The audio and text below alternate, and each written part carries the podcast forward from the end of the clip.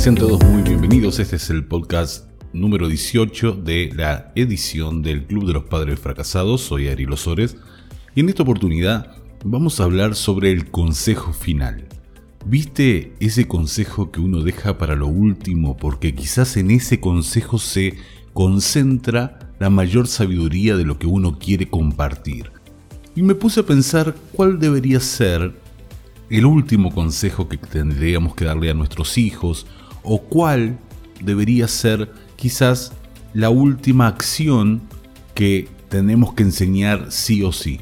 Me refiero a si pudiéramos condensar toda la sabiduría que hemos adquirido en la vida, la experiencia, todo el aprendizaje, el bagaje de conocimiento que la vida nos ha provisto en este tiempo y si lo tuviéramos que dejar en un solo consejo a nuestros hijos, ¿cuál sería? Así que quiero invitarte a sumarte a esta edición del Club de los Padres Fracasados y sobre todo a reflexionar juntos acerca de los consejos finales. Como siempre te decimos, si te gusta lo que estás escuchando, te animamos a suscribirte a nuestro canal de Spotify y también de YouTube y compartir esta publicación para que más personas sean bendecidas. Se han escrito miles de libros acerca de la paternidad y acerca de la sabiduría, pero si yo tuviera que pensar en un consejo final, el último consejo, o condensar, como te decía en la introducción, toda la sabiduría del mundo para poder darle a, nuestros hijos como herramientas, yo creo que elegiría las palabras del hombre más sabio sobre la faz de la tierra, que las dejó plasmada en el libro de Eclesiastés. Y ahí, en el capítulo 12, versículo 13, dice así, el fin de todo este asunto que has oído es este, teme a Dios y guarda sus mandamientos, porque esto es el todo del hombre, porque Dios traerá toda obra a juicio junto con toda cosa oculta, buena o mala. El proverbista dice que el fin de todo discurso, que podemos estudiar mucho, leer mucho, pero el fin de todo se condensa en dos acciones. Número uno, temer a Dios y número dos, obedecer sus mandamientos. ¿Qué podemos enseñarle a nuestros hijos para que les vaya bien? Si tuviéramos que pensar en una sola acción, se trata justamente de esto, temer a Dios. Y hoy hablar de temor y temerle a Dios pareciera como un mensaje arcaico, pasado de moda, fuera de contexto, pero en realidad tiene que ver con esa capacidad de asombro. La Biblia, cuando habla de temer a Dios, lo que está hablando es de esa reverencia que viene por causa del asombro. Hemos sido tan asombrados con el carácter de Dios que a la larga eso nos va a generar un nivel de amor y de respeto a la persona de Dios y por ende también a los mandamientos de Dios.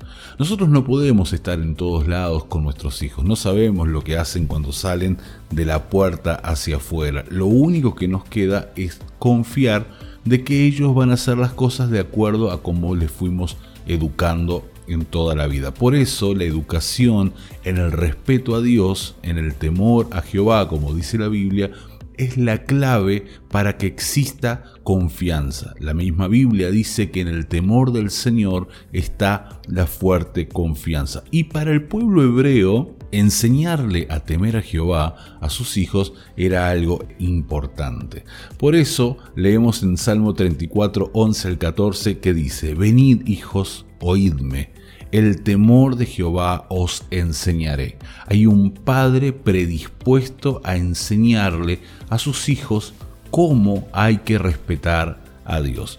Esta es una generación que necesita aprender a respetar a Dios en su presencia, sus mandamientos, su persona, la Biblia, porque en el temor a Jehová van a encontrar ellos la seguridad que están esperando y nosotros también certeza tendremos de que ellos van a hacer las cosas no por miedo al infierno, miedo al castigo, no es que se van a portar bien por causa de que tienen miedo a que vos les des quizás algún tipo de disciplina, sino que es por causa de que están respetando a Dios y el que respeta a Dios respeta las leyes de Dios. Estás escuchando el Club de los Padres Fracasados. En ese sentido, Proverbios capítulo 8, versículo 13 dice, El temor del Señor es aborrecer el mal. El orgullo, la arrogancia, el mal camino y la boca perversa yo aborrezco. Temer a Dios es odiar el pecado y es intentar hacer las cosas de la mejor manera posible respetando las leyes de Dios. Y por ende, entonces nos toca odiar la boca perversa y eso nos ahorra todo lo que tenga que ver con los problemas del chisme, la murmuración, la altanería, el orgullo, también el mal camino y eso nos convierte en personas que piensan bien por dónde van sus pasos y obviamente abandonar el orgullo y la arrogancia. Una persona que teme a Dios es una persona que tarde o temprano tendrá mucha sabiduría porque la Biblia también dice que el principio de la sabiduría es temer a Dios. Hay muchísimos beneficios a la hora de enseñarle a nuestros hijos a temer a Dios, pero tiene que haber una clara intención de nosotros como padres de poder promover estas cosas. Y yo sé que hablar de temor de Dios en tiempos donde parece que el Evangelio se ha diluido y que parece que nada es pecado y que Dios nos ama y nos tolera de todas las maneras posibles, es casi un suicidio, pero en realidad tenemos que entender que Dios sigue siendo justo, sigue siendo legal, sigue siendo ley, sigue siendo fuego consumidor, sigue siendo un rey justo que se maneja por justicia y que tiene ciertas cosas que les gusta y otras cosas que no le gusta que están escritas en su palabra y son inamovibles. La palabra no pasa de moda y no es que Dios se va poniendo viejo y empieza a ser más permisivo, sino que la Biblia es clara con respecto a lo que a Dios le agrada y a Dios no le agrada. Y cuando nosotros vivimos de acuerdo a lo que a Dios le agrada, entonces nos va bien. Y esa es nuestra función como padres, ayudar a nuestros hijos y condensar toda la sabiduría en una sola cosa. Respeten a Dios, respeten su palabra, respeten lo que Dios ha establecido en sus mandamientos. ¡Hey! ¿Te está gustando este podcast? Dale, suscríbete y no te pierdas ninguno de nuestros contenidos. Ahora, quizás la pregunta es ¿cómo hacemos para enseñarle a una generación que no quiere escuchar los mandamientos y el temor a Jehová? Yo quiero dejarte dos o tres consejos muy rápidos que he aprendido de la cultura hebrea. Yo creo que los judíos han sabido muy bien cómo enseñarle a temer a Dios a sus hijos durante generaciones y generaciones y generaciones.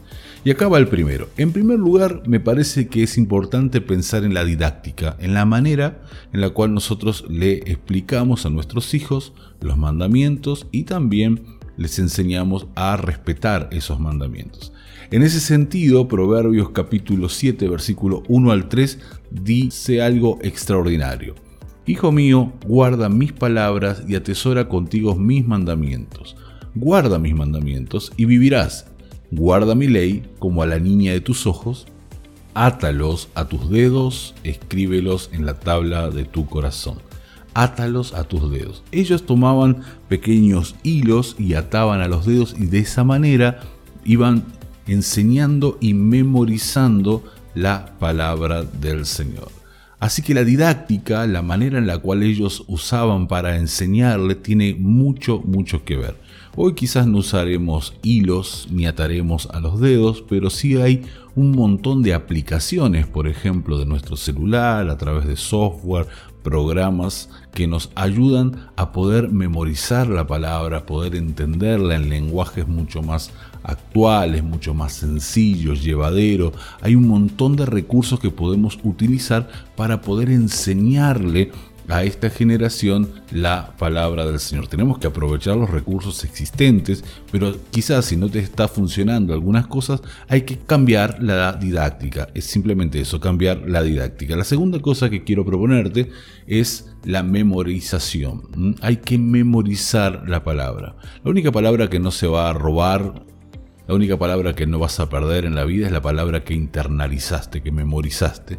Y en ese sentido, tenemos que saber que la Biblia es clara con respecto a la memorización de la palabra. La Biblia dice el que tiene y retiene mis mandamientos.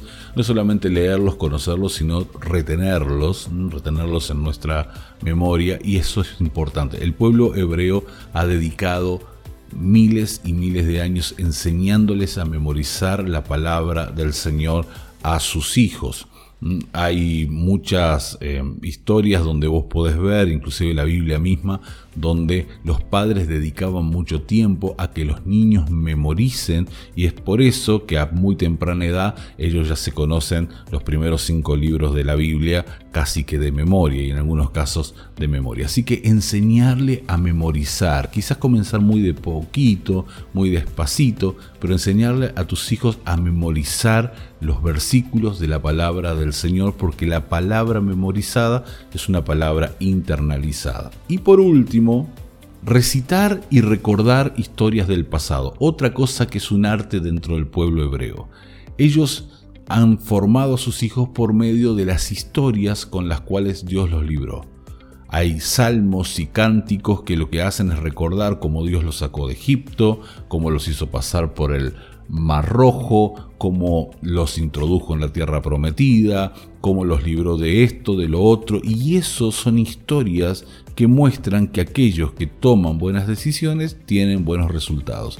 Y quizás nosotros tenemos que aprender de ellos también al hacerles recordar a nuestros hijos aquellas historias en las cuales hemos tomado nosotros como padres buenas decisiones y nos ha ido bien, y aquellas en las cuales también hemos tomado malas decisiones y no nos ha ido tan bien. ¿Por qué? Porque las historias generan esa particularidad de poder conectarnos emocionalmente y podemos enseñar principios. Dios siempre ha utilizado historias para poder conectar con nosotros y Jesús era un experto en las parábolas, que no son otra cosa que microrelatos, nos permite conectar con un sujeto en una historia, pero nos deja una enseñanza de vida extraordinaria. Y así, por medio de las cosas que te han pasado en la vida, buenas y malas, también podemos enseñar a respetar a Dios. Si respetamos a Dios, nos irá bien, si no lo hacemos, no nos irá tan bien.